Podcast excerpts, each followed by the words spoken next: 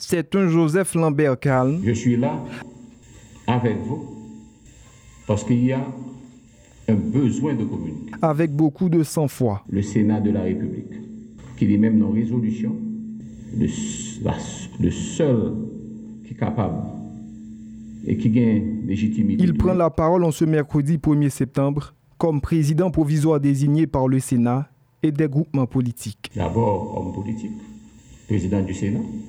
Je suis là aussi en tant que président désigné par le PEN avec bien sûr un ensemble de signataires de, signataires de l'ordre de 200 à 250. Le président du tiers Sénat dysfonctionnel depuis janvier 2020 prend la parole au moment où plusieurs groupes de la société civile et politique ont signé un accord politique de sortie de crise. Joseph Lambert rappelle aux signataires de l'accord Montana qu'il y a également un protocole d'entente nationale à ne pas négliger et qui pèse lourd dans la balance. On a invité un ensemble d'acteurs pour pas frapper l'estomac puis on dit c'est nous-mêmes qui avons autorité pour désigner X ou bien pour désigner Y ou bien pour rejeter X ou bien pour rejeter Y.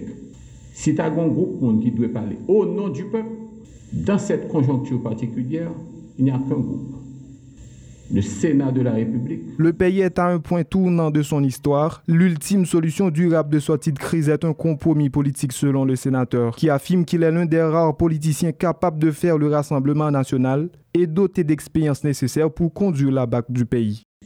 Nous avons besoin d'un leader expérimenté.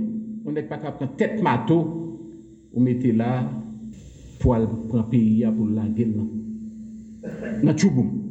Je suis peut-être l'un des rares, je dis bien, l'un des rares politiciens, hommes politiques, je veux dire, hommes d'État, qui croient que est capable de créer, ça me déclaré, gros rassemblement force autour de lui. Joseph Lambert appelle à une synthèse des différents accords politiques. Qu'on y a là, on suspend le dialogue dans on chita qu'on y a pour résoudre le problème, une fois pour toutes. Et veut un exécutif bicéphale.